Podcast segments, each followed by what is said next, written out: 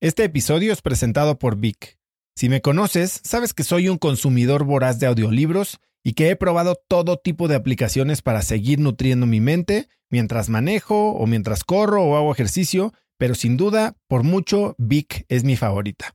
Con Vic puedes convertirte en una máquina de aprendizaje porque con solo 15 minutos al día puedes leer más de 12 libros al año. En Vic tienen más de 250 mil títulos y puedes escuchar resúmenes de bestsellers en menos de 15 minutos o libros completos, incluido mi libro Haz lo que importa, así como mis Vic originales como Cómo combatir el síndrome del impostor. Vic, por ser escucha de cracks, te regala 7 días de prueba y después contenido ilimitado por solo 167 pesos al mes en un pago anual de 1.999 pesos al suscribirte a Vic. Simplemente ve a cracks.la diagonal Vic. Vic se escribe B alta E E K. Una vez más, es cracks.la diagonal Vic. Este episodio es presentado por Hospital Ángeles Health System. Cada invitado con el que platico en el podcast me abre los ojos a nuevas tecnologías que están impactando de forma positiva la manera en que todos nosotros vivimos. Una de las áreas en las que el avance tecnológico está generando más impacto es en el área de la salud, especialmente con los avances en cirugía robótica que permiten intervenciones con menos sangrado, menos dolor, cicatrices más pequeñas y una recuperación mucho más rápida. Hospital Ángeles Health System tiene el programa de cirugía robótica más robusto en el sector privado en México. Cuenta con 13 robots Da Vinci, el más avanzado y versátil del mundo, y con el mayor número de médicos certificados en cirugía robótica, con la cantidad de horas necesarias para poder operar, ya que tiene el único centro de capacitación de cirugía robótica en todo el país. Este es el futuro de la cirugía. Si quieres conocer más sobre el programa de cirugía robótica de Hospital Ángeles Health System y ver el directorio de doctores, visita cracks.la diagonal ángeles. Una vez más, es cracks.la diagonal ángeles. Consulta a tu médico.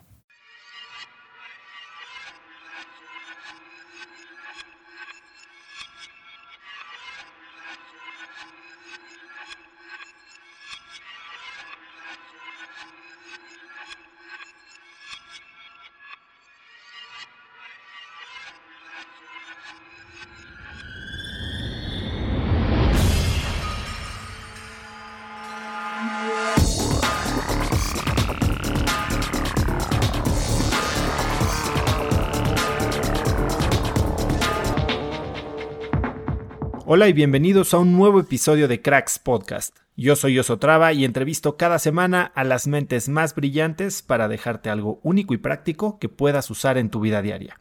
Hoy mi invitado es Hugo Oliveras y puedes encontrarlo en Instagram como arroba Hugo Oliveras 11.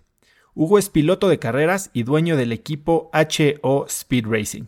Con más de 20 años de experiencia en el automovilismo, Hugo ha sido campeón de varias categorías internacionales, incluyendo la Fórmula Renault 2000 en el Pan Am GP Series. Desde hace más de una década, Hugo participa en la NASCAR México y actualmente también es piloto de la Supercopa Mercedes-Benz.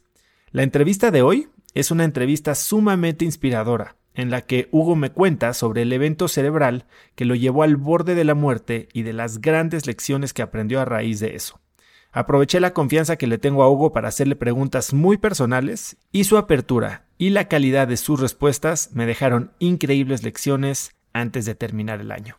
Vamos a esta personal entrevista con Hugo Oliveras. Pues mi estimado Hugo, qué bueno poder conectar contigo. Gracias por estar hoy conmigo. La verdad sé que has tenido una semana también movidita y tomarte el tiempo hoy para platicar, la verdad te lo agradezco mucho. ¿Cómo estás? ¿Qué tal, Oso? La verdad, gracias a ti. Eh, te he seguido, te sigo ahí con todos tus, tus podcasts y la verdad que me, emociona que, me hayas buscado y pues poder platicar con la gente y, pues, platicarle todo lo que he estado viviendo y todo lo que he hecho, creo que, creo que puede ser de gran ayuda. No, la verdad es que sí, digo, nos conocemos desde hace muchos años tú y yo, Hugo. Eh, obviamente te he seguido yo toda la carrera en NASCAR. Eh, tener un equipo de carreras, pues de por sí no es algo muy común. Eh, y después, bueno, pues todo lo que pasó, a lo que le entraremos ahorita, ¿no? Pero, a ver, antes de empezar a eso, quiero entender un poquito quién eres tú, porque si bien nos conocemos hace muchos años, eh, y hoy eres un deportista extremo que le das a la bici de montaña, eres un esquiador clavado, que eso me encanta. Pues obviamente eres piloto de carreras. O sea, no, no, no es una combinación que mucha gente puede decir que tiene, pero de lo que sé de ti, no eras el niño más coordinado cuando eras chiquito. no, realmente, realmente no. Fíjate, eh, lo que más me gustó siempre de chiquito fue el fútbol y me metió a mis papás a jugar fútbol y, le echaba muchas ganas, pero pues no tenía el talento ni la habilidad, no decían mis papás que de repente me metían ahí al, al campo yo con mis manos en, en, la bolsa como queriendo correr atrás de la pelota, ¿no? Y me terminé volviendo bueno por las ganas que le echaba y la garra que le echaba, pero nunca, nunca fui talentoso, nunca tuve el talento para, para eso. Y, y, fui avanzando, siempre me gustaron los deportes y encontré el automovilismo por medio de una pista que abrieron de karts en Valle de Bravo, empecé a ir y resultó ser que tenía mucho talento para hacerlo y de ahí me atrapó este deporte y me enamoré y de ahí empezó mi carrera, ¿no? Sí, eh, por ejemplo, gente que te conoce, tus amigos, hablan de ti como una persona sumamente determinada y que igual desde chiquito esa determinación fue la que te ayudó tal vez a superar los retos físicos, ¿no? O de habilidad que tenías en un inicio para ciertos deportes. Cuéntame un poquito ¿Cómo piensas tú de la disciplina? ¿De dónde nace? O, si, o sea, ¿cómo, cómo, le haces para pegarte tanto a lograr lo que tienes enfrente? Fíjate que siempre he creído que, vale mucho más la tenacidad, la, constancia, la disciplina que el talento en sí. Obviamente cuando combinas las dos, creo que, creo que termina siendo un boom y un éxito, ¿no?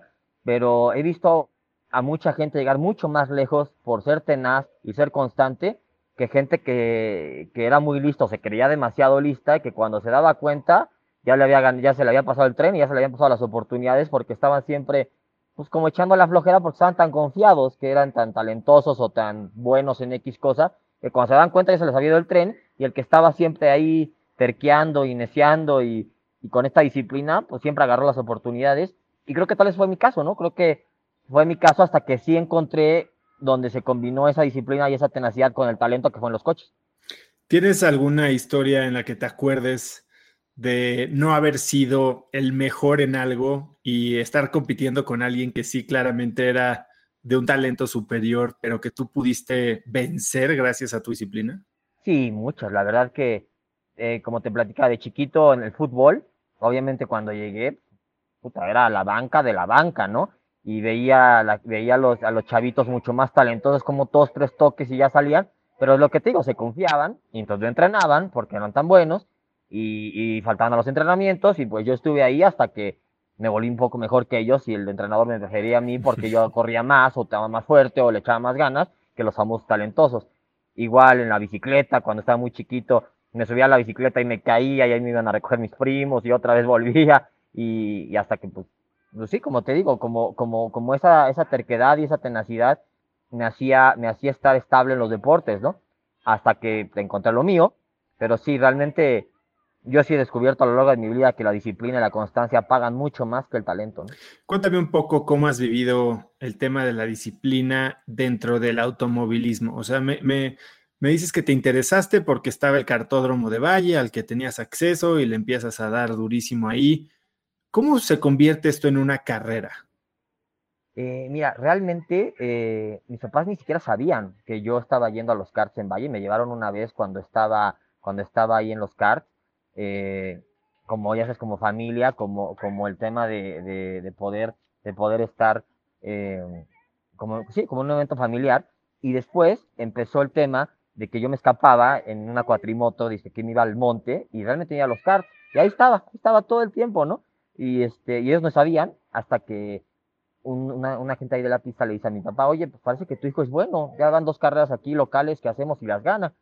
Entonces, mi papá realmente me vio tan comprometido que me dijo, bueno, vamos a investigar. Y entonces me apoyó para empezar en los campeonatos nacionales de karts. Y de ahí realmente empezó la historia, ¿no? Con el apoyo familiar y viendo que, porque mi papá siempre ha sido alguien que, que me ha apoyado en todo siempre y cuando me da constante, o sea, jamás fue de cumplirme algún capricho o algún berrinche, ¿no? Cuando veía que me moría por algo, era cuando realmente me apoyaba. Y entonces así lo vio en los coches. Vio que me moría por yo estar en la pista, que no importa que ni siquiera yo tuviera go-kart, con tal de estar yendo a ver los karts.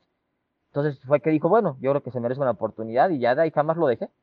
Has dicho que el automovilismo es una carrera muy demandante y, y que da golpes muy duros. ¿Qué es lo más difícil de la vida de un piloto de carreras? Híjole, sí, es lo que platicaba hace poquito con un buen amigo de ahí de los coches. Realmente son mucho más malas que buenas. Es un deporte que, que si tú lo ves con los pilotos hoy en día de Fórmula 1, seguramente el único realizado es Hamilton, ¿no? Los demás, los demás están buscando el lugar de Hamilton y están frustrados porque no tienen el lugar de Hamilton. Y, y estás hablando de los mejores 20 pilotos del mundo, ¿no? Que lograron llegar a Fórmula 1. Yo a lo largo de mi carrera así estuve, ¿no? O sea, eh, empecé en los karts, empecé ganando, gané el campeonato nacional, luego me pasé a los autos Fórmula, me empezó a ir muy bien, gané el campeonato de Latinoamérica, corríamos en Puerto Rico, Colombia, Venezuela, Ecuador, ganamos carreras ahí, ganamos el campeonato, y eso me hizo ganarme unas pruebas para irme a Europa, a la antesala de la Fórmula 1 que se llamaba en ese momento World Series by Renault. Y ahí fue que me di cuenta que no importaba qué tan bueno fuera, tenía que tener la habilidad de poder conseguir patrocinios, porque el equipo me decía números reales, me decía, bueno, para que corras aquí necesitas un millón de euros, pero tienes talento y eres bueno, entonces nada más consigues 650 mil. ¿Y yo qué voy a hacer con dónde consigo 650 mil euros, no? Entonces me pasé tocando puertas en Europa como dos, tres meses y al final no los pude conseguir. Entonces, pues en lugar de frustrarme, dije, ¿cómo? A mí lo que me gusta estar arriba de un coche, ¿cuál? El que sea. Yo quiero manejar toda mi vida y quiero ser competitivo toda mi vida en la categoría que yo pueda conseguir. Y ahí fue donde decido crear el equipo de carreras en México de NASCAR, para yo siempre estar corriendo y a la vez estar creando un modelo de negocio en donde me mantuviera yo arriba del coche, que era mi pasión, y poder vivir de eso también, ¿no? Y bueno, y muchas historias en el Inter, pero básicamente fue eso, ¿no? Sí, bueno, eh, ah, tocaste un par de puntos interesantes, sobre todo estamos grabando esto unos días después de que el choque tremendo de Román Grosjean en, en, Baku, ¿no? En donde pues de milagro se salva de un choque como no se veían hace mucho tiempo en Fórmula 1.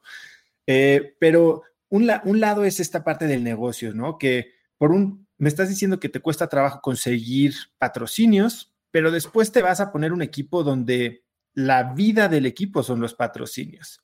¿Qué aprendiste de tu experiencia tal vez tratando de conseguir patrocinios para ti en, en Fórmula 1 o en Fórmula Renault que, que después aplicaste a, al equipo que tienes hoy? Bueno, me di cuenta que el modelo que tenían los equipos en México no servía, porque exactamente iban a pedir patrocinios, iban a poner, iban a pedir poner la imagen de una marca en el coche que salía en la televisión y pues obviamente si eso lo comparas con el fútbol o con deportes mucho más populares, a las marcas no les servía. Entonces lo que hice fue crear un modelo en donde qué podía yo ofrecerle a las marcas que fuera diferente. Y pues lo, principal es que en ningún deporte puedes estar tan cerca de la experiencia como en el automovilismo. Entonces empezamos a crear tours VIP en donde las marcas traían a sus ejecutivos y se subían a los coches de carreras y estaban en una suite VIP y a la vez también iban a, los pits y luego alguna dinámica para que uno de ellos pudiera entrar a cambiar una llanta después de un curso de dos o tres días. Y entonces vivían esas, todas esas experiencias. Luego rentábamos los autódromos y al asiento al coche de NASCAR les ponemos un asiento al lado. Y entonces nosotros le damos vuelta a toda la gente que el directivo o la marca quisiera. Y de ahí empezamos a, desarrollar muchísimas actividades en donde las marcas empezaron a ver un valor agregado en el equipo. Y hoy en día, si te voy a equivocar, yo creo que somos el equipo con más marcas transnacionales que llevan mucho tiempo con nosotros en, el tema de la NASCAR México y también de la Copa Mercedes-Benz. O sea, entonces tú lo que creaste es, pasaste de un patrocinio normal a crear un, marketing experiencial. Sí, correcto, sin saberlo realmente, porque yo no estudié marketing, pero lo que trataba de ver era qué fortalezas tiene mi deporte al que yo más amo, ¿no? Y cómo le puedo expresar, eh, o sea, no puedo subir a, la gente a que maneje el coche dentro de una carrera, pero ¿cómo sí puedo hacer que vivan esa experiencia? Yo sabía que si lograba eso, iba a lograr que las marcas se interesaran en el equipo porque iban a poder transmitirle esa experiencia a sus ejecutivos, directores o los mismos clientes, ¿no? Entonces, de ahí fue que, pues ahí vamos talachándole y, y neceando, pero ahí vamos buscándole y, y, cada día que voy con la gente de marketing que me dice, oye, ¿podríamos hacer esta nueva idea? Ah, pues claro, y ahí la desarrollamos y la aterrizamos con el equipo, ¿no? ¿Y cuál es la parte más difícil de un negocio que sigue siendo, pues, tal vez muy de nicho? Tal vez NASCAR como el negocio de tu coche o de tu equipo de coches eh, es más un negocio de marketing de nicho que en realidad un, deporte así como nacional o de gran difusión. ¿Qué es lo más difícil de manejar un equipo de, carreras? Realmente eso que dices, el tema de que no somos un deporte masivo, ni de, mucha popularidad en México. Entonces, para que nos abran las puertas es bien difícil, ¿no? muchas veces los, los mismos directores de marketing o gerentes de marca les da miedo como entrar a, a, apostar sus presupuestos a un deporte como este, porque saben que si lo apuestan en el fútbol no la riegan. O sea, les vaya más o menos o medio bien o medio mal, no la van a regar porque es una decisión como muy segura, ¿no? A lo mejor si la una pelea de box del, del Canelo o alguien famoso, tampoco la riegan. Entonces, sí, sí arriesgarse a, a venirse al deporte de automovilismo es un tema donde he encontrado directores de marca que dicen, ok, vaya, apuestan, y después de 10 años siguen adentro porque les ha funcionado, y hay otros que dicen, uy, no, mejor no, prefieren cuidar la chamba. Entonces, encontrarme con otras personas arriesgadas que quieran compartir ese sueño ha sido difícil, pero, pero sí ha sucedido y ahí siguen con nosotros en el equipo o en otros equipos, ¿no? Oye, quiero hablar de esa palabra que acabas de usar un par de veces, que es riesgo, ¿no? O sea, ¿cómo piensas tú del lado de ser piloto y habiendo tenido seguramente de cerca experiencias bastante duras eh, en, en, términos de accidentes, de gente que conoces, ¿cómo evalúas tú el riesgo y qué sientes cada vez que te vas a subir a un coche de carreras? Híjole, realmente sí me ha tocado, desde que estaba yo chavito, no en equipo, sino yo estaba contratado en un equipo y salimos un warm-up, que era la, era la sesión previa a la carrera para ver que todo estuviera bien. Me acuerdo perfecto en Cancún, en una callejera que hicieron en Cancún y un compañero mío se mató. Literal, pasamos, ya sabes, la pista le hicieron mal, una coladera se levantó, pasé yo, rompí el coche por abajo, pasó otro y medio lo terminó de romper y el tercer coche que logró pasar esa coladera se deshizo y se mató el piloto. Entonces yo tenía 17 años y yo ya no quería correr, estaba asustado, tenía mucho miedo. Y así me pasó después otra vez en, Puebla y en Monterrey, donde a lo largo de mis 22 años de carrera me han tocado tres o cuatro personas, compañeros que han fallecido. Y es feo, pero también evalúo y digo, estoy haciendo lo que más me gusta, estoy viviendo mi pasión, estoy arriesgando todo lo que tengo por, por vivir de mi pasión, pues obviamente son esos riesgos los que tienes que correr. Si no quiero correr esos riesgos, pues entonces tengo que, tengo que resignarme a no vivir de lo que más me gusta y irme a una zona segura, eh, en donde seguramente no voy a estar pleno y feliz, pero a lo mejor más seguro, y prefiero yo, definitivamente prefiero tomar el riesgo de vivir pleno y feliz. Oye, y en estos momentos, como cuando tenías 17 años, que sufres este shock tan cercano, ¿Cómo, ¿Cómo regresas? ¿Cuál es el diálogo? ¿Qué tipo de ayuda? ¿Cómo te convences de que, de que hay que volverlo a hacer, de que vale la pena volver a, arriesgarte así? Híjole, pues mira, en, la primera vez que me tocó, que tenía 17 años, eh, el dueño del equipo realmente me dijo, si no quieres correr, no corras. Eh, el, director general de la marca que me apoyaba, que era Hot Wheels, me dijo, Hugo, tranquilo, yo estaba llorando y llore. Y quien, se, quien me jaló, mi papá, mi papá me dijo, a ver, hiciste un compromiso, tienes la oportunidad de tu vida, si hoy te bajas, a lo mejor jamás regresa y a lo mejor no vuelves a correr coches de carreras si no estás hecho para esto. Y él me convenció, no que me convenció, porque al final de cuentas la decisión la tomé yo, pero sí me dio ese empujón de decir, pues tengo que salir a arriesgarme si quiero realmente seguir viviendo lo que a mí me apasiona y me gusta, ¿no? Y así fue, así fue, así, así, así regresé a correr. Y las siguientes veces, una fue ya cuando tenía 27 años, eh, Carlos Pardo se mató en, en, en Puebla, en una carrera también de NASCAR muy triste y la carrera que siguió, que fue su homenaje, la logré ganar, pero ya estaba yo, ya, ya estaba más curtido, por así decirlo, ya tenía más edad, más experiencia, y sabía que eran los riesgos que uno tenía que tomar, porque al final de cuentas, a lo mejor yo estaba tomando el riesgo en tema de vida, ¿no? Pero hay gente que le apasionan muchísimas cosas que, que todo el mundo dice, ¿cómo vas a ser pintor? o ¿cómo vas a hacer este, lo que te imagines? Mejor vete a la zona segura, y pero no, o sea, yo creo que cuando uno vive de su pasión, tiene que tomar ciertos riesgos y siempre el camino se abre, el camino se abre. Hugo, ¿hay alguien, algún dueño de equipos, algún piloto, alguien que históricamente te inspira o con quien te identificas más? Realmente no, no ha habido alguien en México que tenga como su equipo y pueda correr a un nivel competitivo. Me identifico con muchos pilotos y con mucha filosofía de ellos.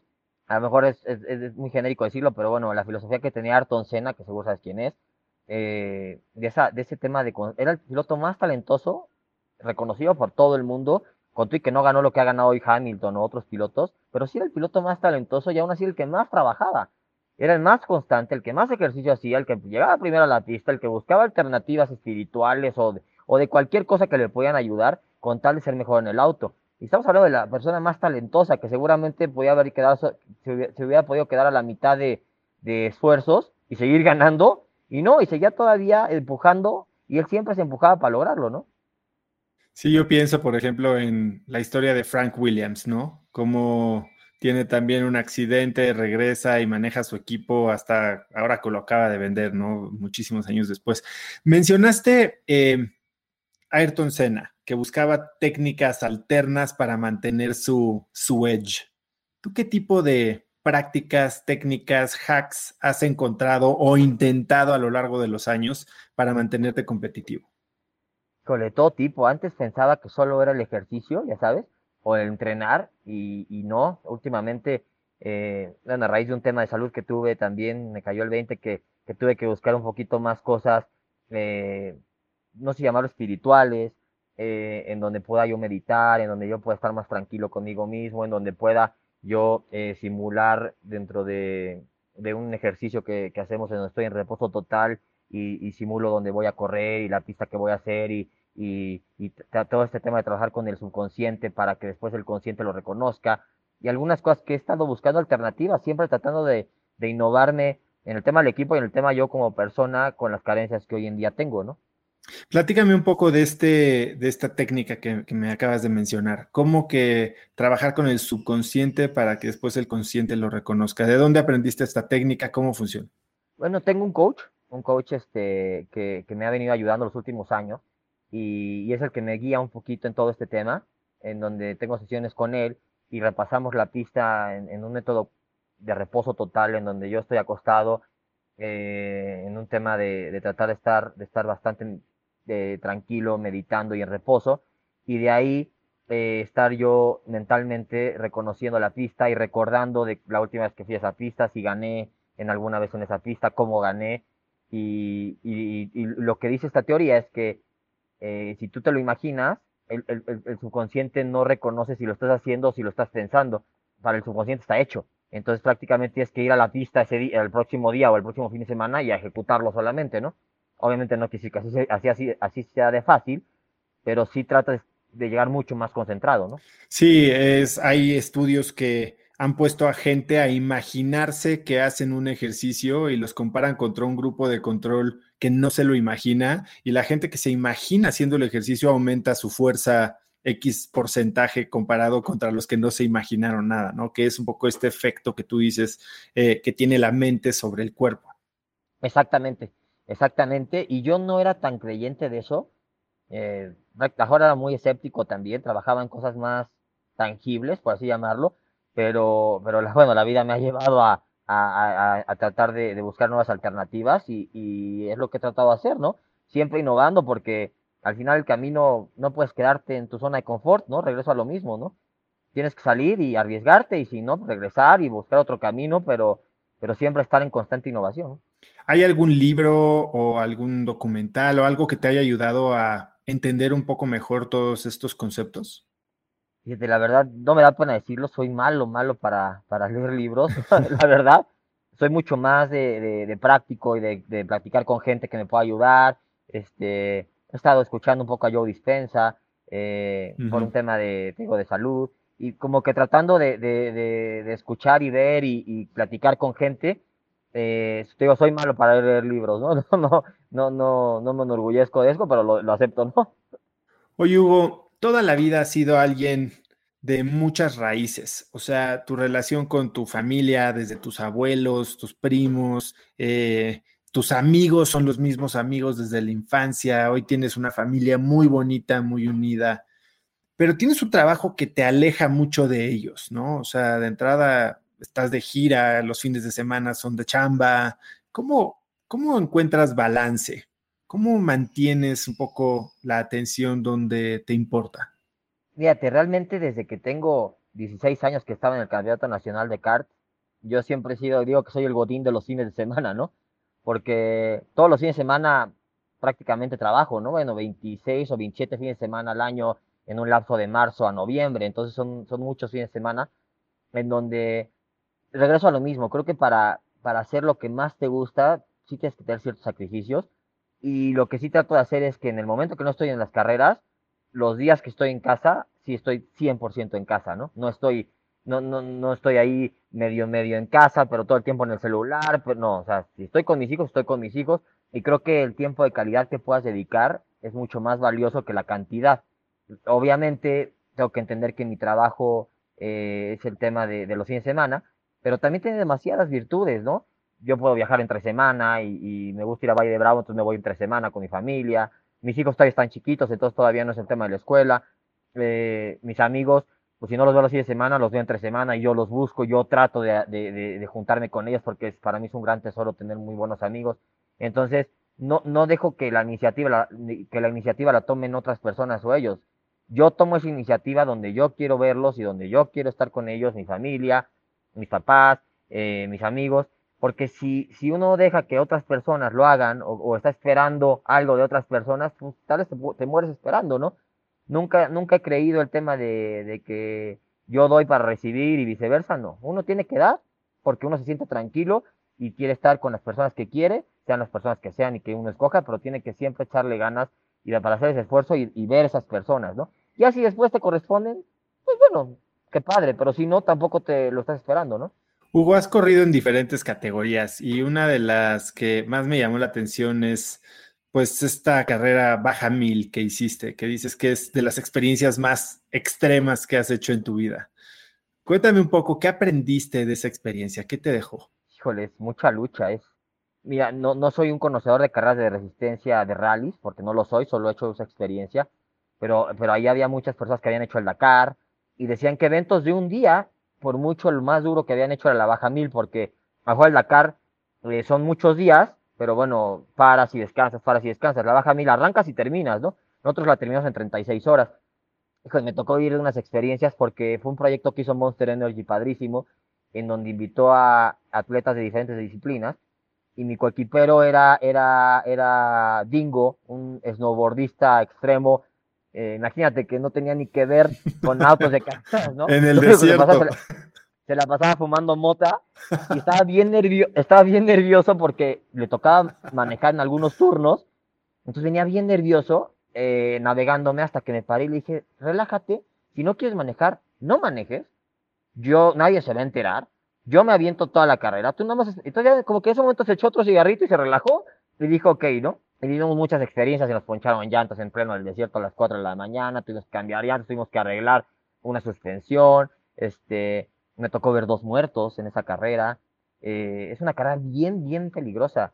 Parece mentira, pero por mucho lo más peligroso que yo he hecho. También por eso no regresé. Fue una buena experiencia, pero no regresé. Pero aprendí muchísimo tema de poder correr con un navegante y, y poder realmente superar esos retos que no solo era saber manejar, sino era saber hacer, administrarte, o sea, de repente faltaban 30 millas quizás, 30 millas me las he hecho en media hora y, nos, y a mejor te las echabas en tres horas, porque a subir una montaña llena de piedras en primera, que a lo mejor caminando subías más rápido, ¿no?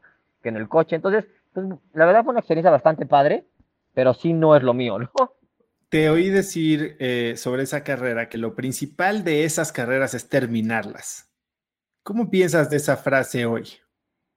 Sí, la, verdad lo que he aprendido en el automovilismo o en la vida, que para pensar en ganar, primero tienes que terminar. Yo soy una persona que lo que se propone hacer, primero termínalo. Y si te gustó y el resultado no fue lo que esperaste, vuélvelo a empezar y, prepárate mejor para terminarlo de, mejor forma. Porque no puedes estar esperando, o sea, me, ha tocado ver mucha gente que empieza algo, medio, cuando se complica un poquito ya me retiré. Y bueno, vamos a hacer otra cosa y ya se complicó un poquito y ya me retiré. Si empiezas algo, termínalo, como lo sea, pero termínalo. Entonces, es lo que yo he aprendido de los coches, ¿no? Para ganar primero hay que terminar. Y eso me pasaba mucho cuando yo empezaba. Era muy rápido, era mejor el piloto más rápido, pero ya chocaba en la vuelta 4 o 5, entonces no ganaba. O sea, aprendí a terminar y después aprendí a ganar. Hugo, ahora has mencionado varias veces el tema de salud. Em, así que quiero que nos vayamos a otoño de 2019 y cuéntame un poco cómo era tu vida hace un poquito más de un año. Fíjate que fue, fue un tema bastante, bastante complicado. Seguramente en octubre del año pasado para mí mi vida estaba en total plenitud. Me sentía, estaba peleando el campeonato de la Copa Mercedes-Benz, estaba peleando entrar, estar en los cinco mejores pilotos de NASCAR. Tenía mi familia con mis dos hijos, tengo una niña de tres años que se llama Mía y un hijo de un año nueve meses que se llama Mateo. Eh, la vida me dio una oportunidad de, yo, yo estuve casado y me divorcié simplemente las cosas no se dieron con mi, con mi otra pareja y en algún momento pensé que no, no, sabía, yo quería una familia, no sabía si lo iba a lograr, bueno, encontré una mujer increíble, mis hijos, o sea, estaba hablando de que yo sentía que mi vida realmente estaba en plenitud. Y así la vivía, ¿eh? Porque quien, quien me conoce sabe que yo jamás fue de, bueno, déjenme pensar y voy a ahorita trabajo más para, para, para vivir mi pasión después. No, yo estaba muy metido en lo que era mi pasión, que era la bici de montaña, el esquí de nieve, eh, siempre con mis responsabilidades del trabajo, que eran el tema de las carreras, mi familia, pero siempre vivía mi vida al máximo. Entonces, tampoco me arrepentía de nada y me saqué la lotería al revés, literal, porque me encontraron un, un cavernoma, que un cavernoma es un nudo de venas que muchas personas podemos tener, con eso nací. El tema es que estaba muy metido en el tallo cerebral y tuve un derrame, se rompió. Entonces tuve un pequeño derrame, ese fue el primero, en donde se me empezó a paralizar un poquito la cara. Entonces me fui a checar, eh, me fui a checar porque llegó, llegó hasta el tema del oído y ahí me dijeron, ¿sabes qué? Este, este tema no es del oído, este tema es neuronal, vete a checar. Entonces fui con un neurólogo, me mandó hacer una resonancia magnética y de ahí cuando salgo de la resonancia ya, había tres doctores viéndola y me dijeron, ¿sabes qué? Pues tienes un derrame, pero no hay nada que hacer. Es un derrame cerebral muy chiquito, no te va a pasar nada. En un par de meses se va a absorber y vas a seguir con tu vida normal. El 99.9999 de los casos no vuelve a sangrar y va a estar bien. Pues bueno, los 10 días de eso. Antes de eso, que sales de ahí y dices, bueno, pues qué susto, pero ya, en ese momento como que no haces mucho de la situación. Bueno, fui con mi esposa y me dijo, oye, ¿cómo te fue? Y le digo, uy, pues me encontraron algo, pero pues obviamente no piensas que puede ser algo tan malo, ¿no? La verdad, como que es, bueno, me encontraron algo, pero dicen que se va a absorber. Me dijeron que estoy otra opinión y dije, no, pues realmente como que los tres doctores que estaban ahí concordaban que estaba de todas maneras en una zona que no pueden tocar, o sea, el tallo cerebral no lo pueden tocar, entonces tampoco hay mucho que hacer. Bueno, y a los 10 días estaba en Valle de Bravo, levantándome, de repente me vino un segundo derrame cerebral muy fuerte en donde me puse a vomitar, vomitar, ya no podía estar parado, eh, un vértigo impresionante, ya nada más lo, único que hacía era abrazarme y, temblar y se abría los ojos vomitado horrible, me llevaban urgencias y ya de ahí pues, todo se complicó, ¿no? Porque fue el tema de que venía el segundo, fue el segundo derrame en el tallo cerebral y entonces ya era un tema de, de o esperar un tercero que me matara o una operación del cerebro que era igual de riesgosa, pero con las posibilidades de, poder librarla, ¿no? Entonces todos los doctores estaban ahí, no querían operarme porque nadie se aventaba el tiro, porque nadie sabía. Mi esposa investigó un lugar en Phoenix, que es el mejor lugar para este tema, y dijeron, ¿sabes qué? Sí, te tienes que operar a fuerza, pero ya es muy riesgoso que te vayas para allá, o sea, bueno, que te vengas a Phoenix, pues. Te recomendamos a este doctor, que es un doctor que se llama Gerardo Guinto, que es como colega también de allá, un mexicano que en ese momento estaba en un congreso en Colombia. Tengo muy buenos amigos que casi casi lo querían a secuestrar a Colombia este, para que me viniera a operar. No, no sabes, o sea, la verdad que todo el mundo ahí me apoyó increíble. Y bueno, terminó viniendo de urgencia y, y me operó. Pero. A ver, cuéntame un poco. O sea, ¿tuviste alguna duda antes de decidir operarte? O sea, ¿fue una elección o no había opciones? O sea. Pues había dos opciones, o operarme o no operarme. El tema que me, que me abrió un poquito a las opciones fue este tema de Phoenix, ¿no? en donde tienen una cosa que se llama second opinion, que tú mandas tus estudios, lo analiza el, consejo del, hospital y te dicen, te dicen qué hacer. En el primer derrame me dijeron exactamente lo mismo que los de México, no te operes, muy riesgoso, no. Cuando viene el segundo derrame, dijeron, ¿sabes qué, Hugo? Ahora sí, la posibilidad de un tercer derrame es altísima y un tercer derrame te va a matar. Tienes que operar sí o sí. Fíjate toda mi familia, mi esposa. Yo obviamente era una decisión que quería tomar yo. ¿por qué era tan, o sea, yo dije, a ver, yo no quiero que nadie cargue con esta culpa si algo me pasa o algo, no sé, vegetal o, había, había estaba, estaba el abanico de posibilidades todas muy malas, o sea, las buenas eran muy poquitas, ¿no? Entonces... ¿Qué porcentaje de éxito tenía? Nunca, no me lo dijo tan claro el doctor, pero, pero sí era muy alto el, salir mal, o sea, era muy alto el salir mal, era muy alto que muriera, era muy, era, era, pero también era, era mucho más el porcentaje de, un tercer derrame y no, y no tener nada en control, ¿no? La verdad estuvo horrible porque ahí hablé, obviamente, hablé con mi esposa una noche antes y horrible, pláticas que... ¿Cuánto tiempo tuviste antes de decidir que te iban a operar? O sea, del segundo derrame a la operación, ¿cuánto tiempo pasó? Tres días. O sea, rapidísimo. Sí, fue muy, muy rápido, tres días en donde, en donde no sabía qué hacer. O sea, fue, la verdad que trato de acordarme un poquito, pero sí fue horrible. Este, entonces, lo primero que hice fue hablar con mi, con mi esposa y son pláticas que luego uno no tiene, que eso sí recomiendo mucho que lo hagan, el tema de los seguros, el tema de si alguien te debe o tú le debes, o ya sabes, como arreglar la vida, que a mejor tú sabes tus problemas que luego no quieres compartir, pero no hay que esperarse en el momento casi que sea habido muerte para platicarlo, ¿no? Sino, yo le dije a mi esposa, a ver, agarra una pluma o agarra un papel y esto es lo que yo tenía planeado hacer con nuestras vidas y nuestros patrimonios o lo que fuera, para que si algo me pasa, pues no, no te agarren, no te agarren de bajada, ¿no? Y luego me acuerdo que hablé con mi papá, que es sin duda la persona más fuerte que conozco y había, gran, había muchas follas que podía yo salir vegetal o, o ya sabes, muy mal. hablé con mi papá y le dije que, si yo salía mal, que me diera su palabra, que iba a hacer algo para que yo ya no, no viviera, ¿no? O sea, le dije, dame tu palabra que si me ves ahí en una esquina, vas a hacer algo para que yo me muera y me vaya a descansar, y porque tú sabes cómo soy yo de activo y lo que me gusta y mi pasión. Y yo no quiero que vayan los próximos 20 años de mi vida a visitarme en una esquina, ay, mira, ahí está Hugo, ¿no? Cambien el pañal o cosas así. Dije, no, entonces me dio su palabra. Así que lo puse en una situación bastante fea, pero me dio su palabra. Entonces pláticas y cosas bastante, bastante desagradables que, que pues todo, todo indicaba que, que yo ya no iba a estar aquí, pero con el favor de Dios y con las manos del cirujano, porque realmente fueron sus manos, o sea, es una operación que no hay tecnología, es una operación que te abre la parte de aquí atrás del cerebro, así literal, y se meten con un, con un microscopio a, a quitar el derrame y quitar las cosas hasta el mero tallo. Entonces el cirujano me decías que si yo tantito me equivoco un milímetro, te corto el, el, cable del tallo que va al corazón y dejas de latir, o el que va a los pulmones y de respirar y cosas así, ¿no? Entonces, también fuera de las cosas que dije, bueno, pues de las manos de un mexicano a las manos de, de un extranjero, prefiero las manos de un mexicano, porque no había tecnología, te digo, era realmente la habilidad de las manos, ¿no? Y pues, contra todos los pronósticos, salí bastante bien. Oye, y esta conversación con tu esposa, más allá de la parte táctica en términos de poner la casa en orden, patrimonio, seguros, deudas, eh, filosóficamente, ¿cuál crees que fue el tema más relevante que tocaste en esa conversación que tal vez hoy piensas cómo, pude haberlo dejado para hasta ese momento? Híjole, pues es que realmente a mí lo que más me preocupaba era el bienestar de mi familia y de mis hijos, ¿no? Tal vez lo que yo decía, ¿cómo no comparto más cosas con ella, que es mi compañera de vida y estamos hombro a hombro?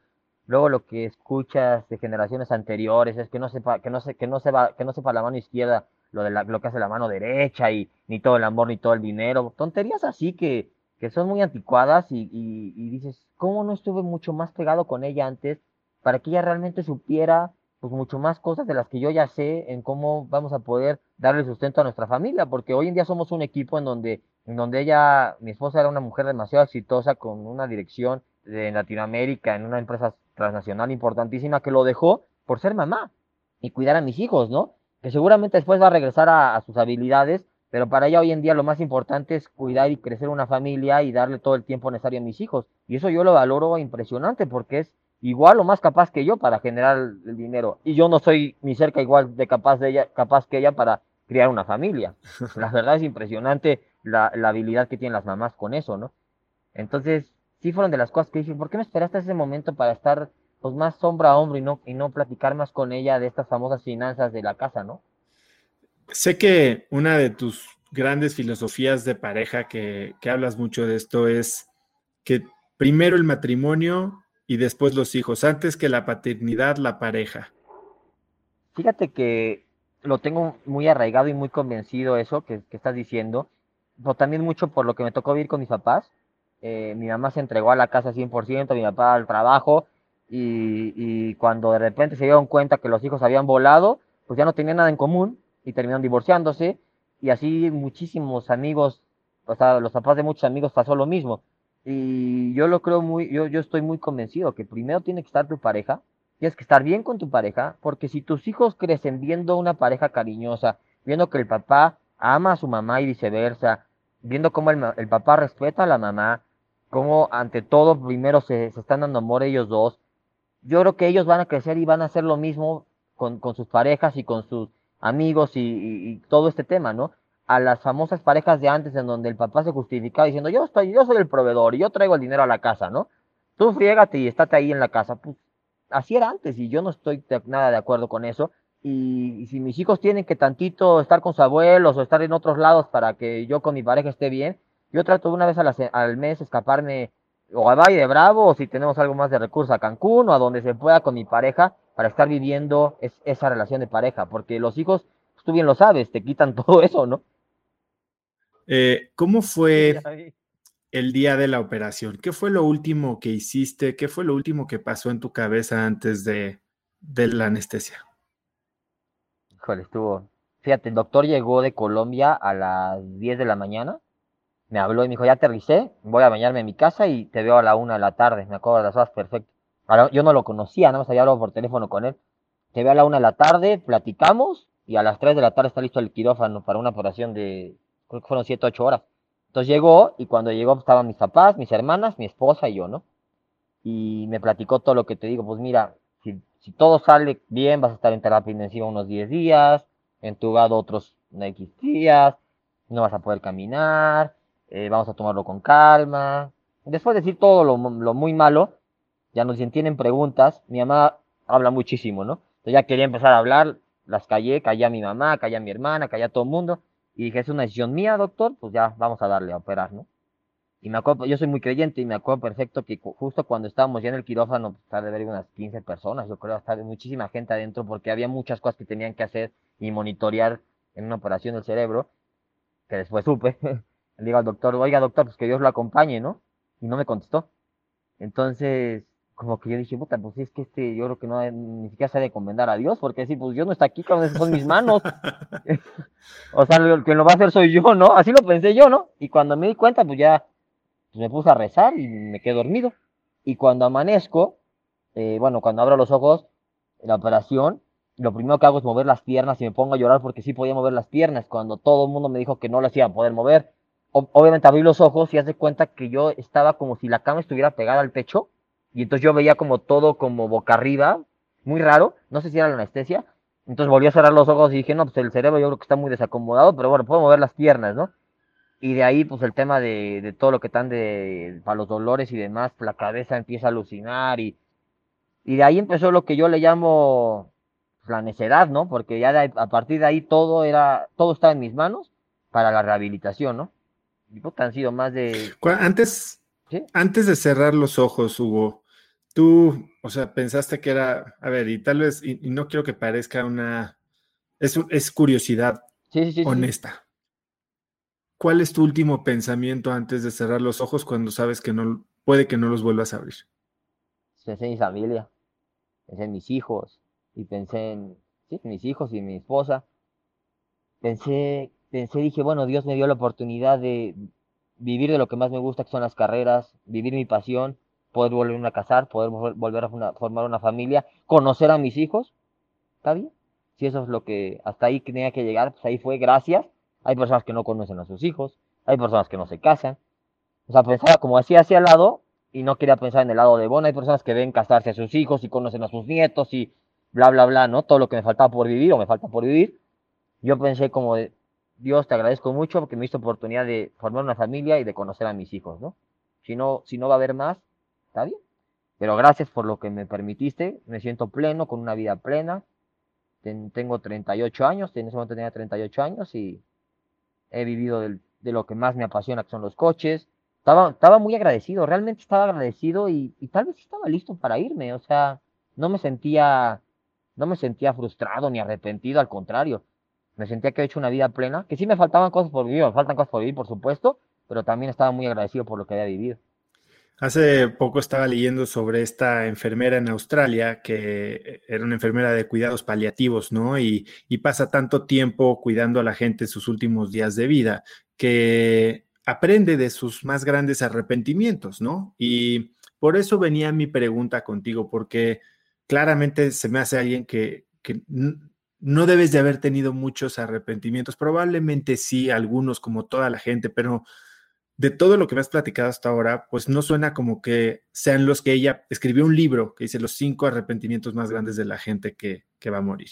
Y es, ojalá hubiera vivido más en mis términos, ojalá hubiera querido más, ojalá hubiera trabajado menos, e-, ese tipo de cosas, ¿sabes?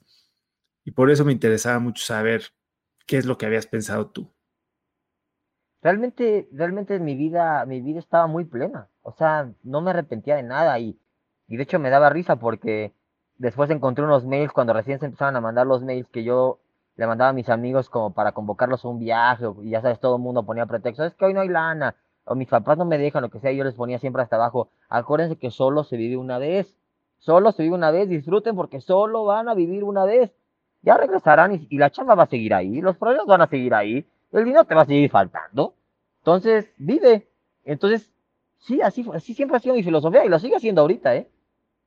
Hugo, despiertas, mueves las piernas y empieza esta, pues, esta segunda vida, ¿no? Eh, ¿Qué objetivos tenías? ¿Cómo te fijaste objetivos en términos de tu recuperación? Fíjate que adopté la, adopté la filosofía literal de, de, Alcohólicos Anónimos, la de solo por hoy. Entonces, estaba en la terapia intensiva y decía, bueno, solo por hoy. Eh, vamos a pensar, a ver, ¿qué fue lo que, lo que viví? ¿Cómo ya pude mover las piernas? Agradece que mueve las piernas, agradece que mueve las piernas y ya pasaba el día, ¿no? Así fue, fueron los días hasta que ya pude salir de terapia intensiva. Me pusieron las terapias, las terapias ya de, de rehabilitación. Entonces el doctor pensaba que iba a caminar como a los mes, al mes y medio, y pues caminé a los 15 días. Pero todo fue porque cuando me mandan mi programa de terapias, veo, veo la lista que me mandan y, y eran dos terapias, eran, había días de una terapia al día y había días de dos terapias al día. Yo le decía, oye, estoy internado aquí todo el tiempo, ¿cómo vas a poner una hora? No seas así. Yo quiero tener, ¿cuánto es lo máximo que se puede tener de terapias? Me dijo, no, pues las que alcancen, creo que eran seis, eran días de seis y es de siete.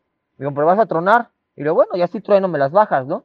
El hecho es que no querían, soy muy necio, entonces no tenía nada que hacer más que estar en la cama y con el teléfono. Entonces le hablaba a la, a la, oye, ya me pusiste mis terapias, no, Hugo, estamos en eso. 20 minutos. Yo los harté tanto que me mandaban mi programa de 7 terapias al día. Y así salí adelante. O sea, me levantaba y mi primera terapia era a las 8 de la mañana y mi última terapia era a las 8 de la noche. Y de ahí me iba a dormir, a los, o sea, y estaba en el hospital.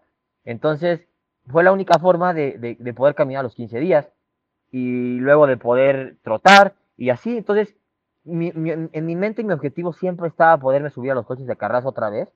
Cuando, el cuando se lo platicé al doctor, me dijo, Hugo, eso no va a suceder nunca. Y cuando me dijo eso, yo no me escuchaba el bla, bla, bla, bla, ¿no? O sea, no, no, lo, quería, no, lo, no lo quería escuchar. Y dije, bueno, vamos a ver hasta dónde me alcanza, ¿no? Entonces pasaban las semanas y ya me, alcanz, ya me había alcanzado para saber caminar. Luego ya me había alcanzado para poder eh, platicar. Todavía me escucha hablando raro, pero no podía ni hablar. Este, y así fue día tras día, semana tras semana. Y luego dije, bueno, me quiero subir a la bicicleta otra vez. Ni de chiste me iban a subir. O sea, entonces iba con muy buenos amigos a la bicicleta. Daba dos pedalados y me caía. Como niño chiquito, dos pedalados y me caía. Dije, bueno, ya regresaré. Y empecé a, fortalecer y ya pude andar en bicicleta y así. Hasta que llegó el día de poderme probar en los coches. Y lo pude hacer. Fui, hice un tiempo competitivo que NASCAR me permitía correr la carrera. También me ayudó muchísimo el tema de la pandemia, que todo se retrasó, entonces me regalaron meses para seguirme preparando, pero también a la vez cerró el hospital, entonces ya no tenía, ya no podía yo a las terapias. A mí me dieron de alta el 23 de diciembre, después de 37 días internado, con la condición de ir a dormir a mi casa, pero seguir con el programa de terapias. Entonces, iba a dormir a mi casa y yo regresaba a las terapias todo el día al hospital, comía ahí y regresaba a dormir en mi casa, ¿no? Que también para eso mí era energía porque veía a mis hijos, que al principio no los podía ni cargar me los llevaban, yo los podía ver solamente los domingos en el hospital, y ahí nos, tira, nos tirábamos los tres ahí en el, en, el, en el pasillo del ABC donde había una alfombra y a jugar, porque yo no los podía cargar, todavía no podía caminar, hasta que ya los pude cargar, y luego si los cargaba me iba de lado, entonces los cargaba sentado, y bueno, así fueron muchísimas cosas.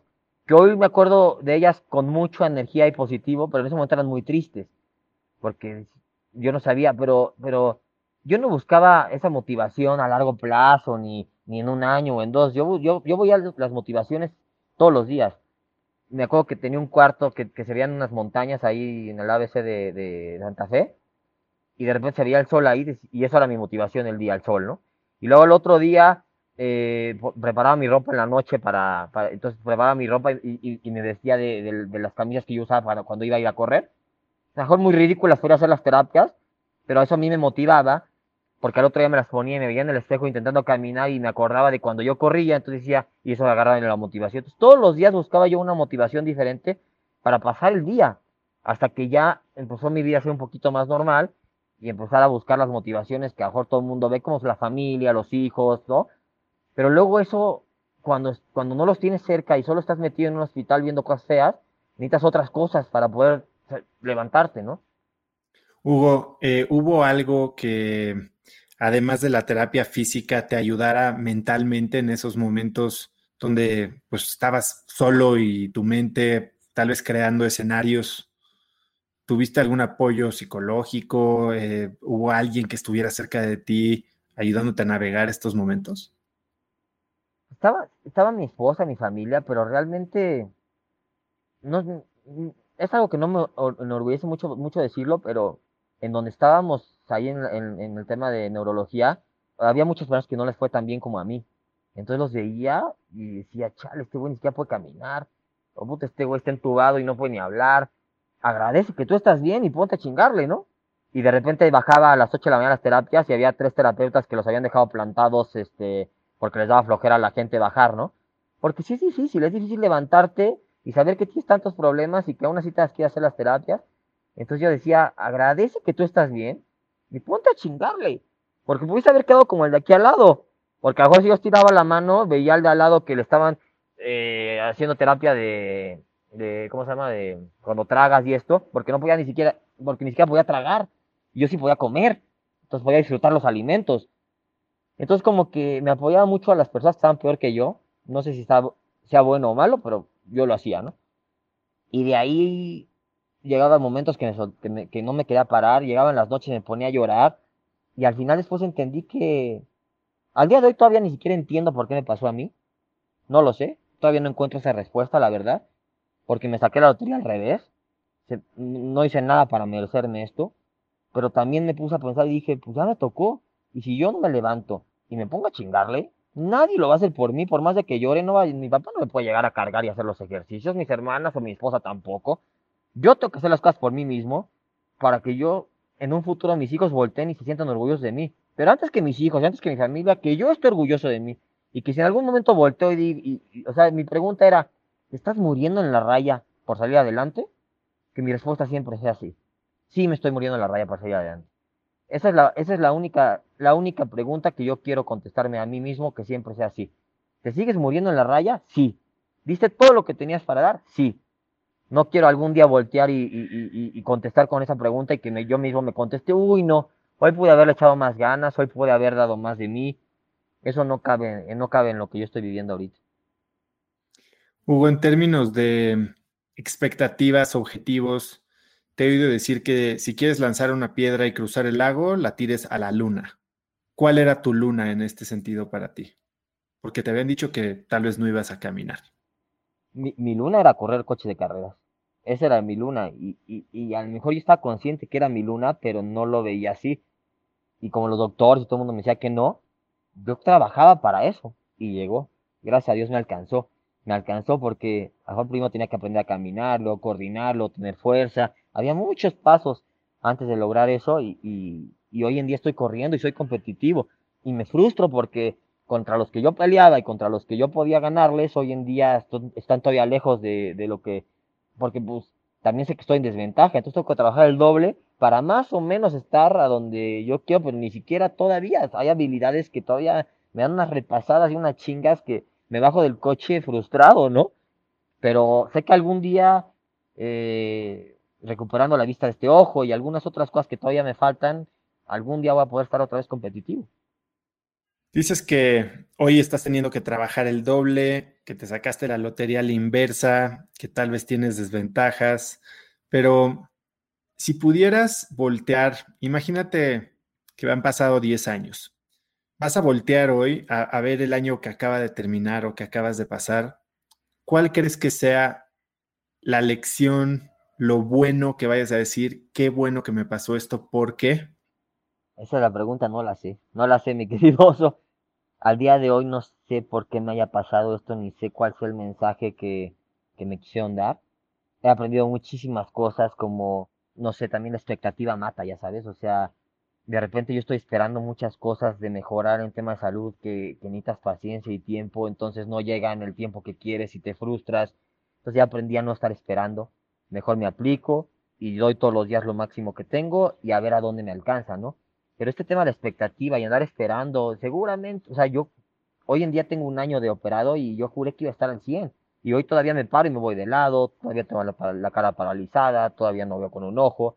ya pasó un año, entonces, ¿cuánto tiempo más vaya a pasar? No lo sé. En 10 años, seguramente espero en Dios poder tener la respuesta a lo que me estás diciendo, pero hoy no la tengo. Hugo, has dicho que no hay cosas urgentes, ¿no? Que hay que ponerle atención a lo que está enfrente de ti y, a lo que en realidad te importa. Hoy, ¿cómo vives eso más intensamente después de, lo que te pasó? Pues la verdad sí, eh, he aprendido a vivir mucho más el momento, ¿no? Eh, no sé, de repente me pasaba, tío, soy muy apasionado de la bici, ¿no? Entonces de repente me iba a una cena con mi esposa o unos amigos y estaba en la cena y no estaba viendo el reloj porque ya eran doce y media, una de la mañana y el otro día tenía que irme a las siete de la mañana. ¿Y qué? Disfruta el momento. Si te quieres tomar unas copas, tómatelas. Disfruta la desvelada. Al otro día vas a estar un poquito mermado, sí, pero ya disfrutaste el momento. aprendí a vivir lo que está pasando ahorita, porque muchas veces estás viviendo un momento con tus hijos o tu esposa o amigos y tu mente está en el mañana o es que pasado mañana tengo que hacer esto y es que tengo que prepararme para hacer esto. Entonces ni siquiera estás disfrutando lo que está pasando en ese momento, ¿no? Entonces, eso sí lo estoy haciendo muy claro. Estoy viviendo el momento donde me toca vivir. Todo puede esperar, pero el presente no. El presente está pasando. Eso no va a esperarte. El tiempo pasa y el tiempo es demasiado valioso para, para, para estarlo perdiendo pensando en el futuro, ¿no? Obviamente en el pasado es una estupidez todavía más grande, pero pensar en el futuro, mejor vive en tu presente y trabaja todos los días en tu presente y la vida te va, te va a ir correspondiendo bien. Hace un año probablemente tus siguientes 12 meses se veían completamente diferentes a lo que, a lo que pasaron, ¿no? Y pensaste que hoy estarías en algún otro lugar. ¿Qué es lo que esperas? Que me acabas de decir que no esperas, pero ¿en qué te vas a enfocar los próximos 12 meses? la verdad es seguir, seguir este, principalmente en, en, seguir preparándome físicamente, porque eso he descubierto que me ha ayudado mucho a mi recuperación. En seguramente seguir enfocado en ser muy buen esposo, en ser muy buen papá, en ser muy buen amigo, en ser muy buen hermano, ser muy buen hijo. Las cosas que valen, las personas que valen. ¿Más dinero? ¿Qué? ¿No? Uno tiene que saber de qué tamaño quiere su techo, ¿no? Y yo creo que mi techo en tema económico Dicen que hay que tener lo necesario y un poquitito más. Para los viajecitos y para cosas.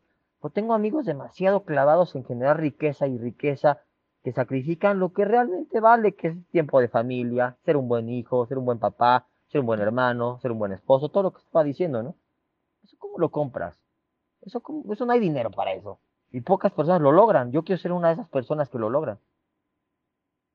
Hugo, ¿qué puedes hacer hoy que no podías hacer hace un año? Digo, más bien al revés.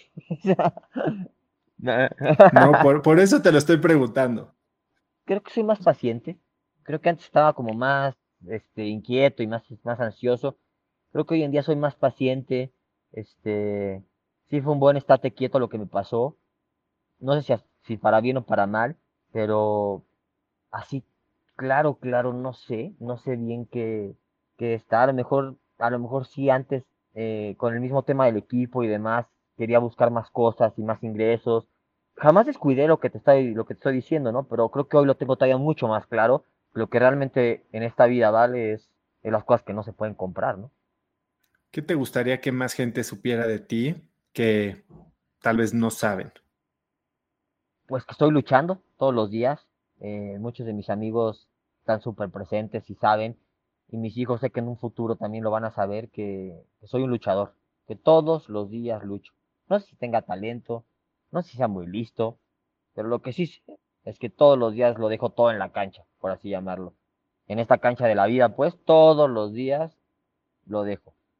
Eh, hay un buen amigo que dice que hay que poner el pecho a las balas y yo lo hago todos los días. ¿Me cuesta trabajo pararme todos los días? Sí. Me levanto y me voy de lado y me voy casi me caigo porque el equilibrio lo tengo afectado también pero trato de ya no quejarme y, vivir mi realidad. Y siempre digo que hay cosas malas que se ponen pésimas, ¿no? Entonces, valora.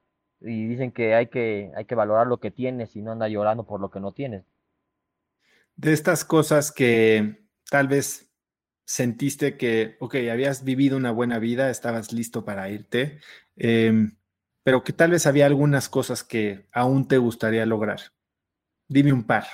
Sí, bueno, definitivo en el tema, en el tema laboral, por así llamarlo, quiero ganar un campeonato de NASCAR. me he quedado cerca dos años de ganarlo y no lo he podido ganar con mi propio equipo. Gané campeonatos en otras categorías, pero en NASCAR no. Me encantaría ganar el campeonato con mi propio equipo en NASCAR. Tema laboral es eso, y más por un tema de, de, todo el trabajo que estoy haciendo y porque es mi pasión tan grande y porque me encanta ganar. Y, en el tema donde más me gusta, que es en el automovilismo. Eh, pero bueno, realmente si no sucede también no, no es algo que me quite el sueño, ¿no? Simplemente trabajo para lograrlo porque sí es un objetivo que tengo trazado. Pero definitivo donde está mi mayor atención es en mi familia y en, y en, en mis hijos, en mi esposa y en mis hijos, en, en donde siempre quiero estar feliz con ellos y todos los días trabajar para hacerlos felices a ellos también. O sea, tener una vida plena, ¿no? No, no estar enojado, no estar eh, peleado.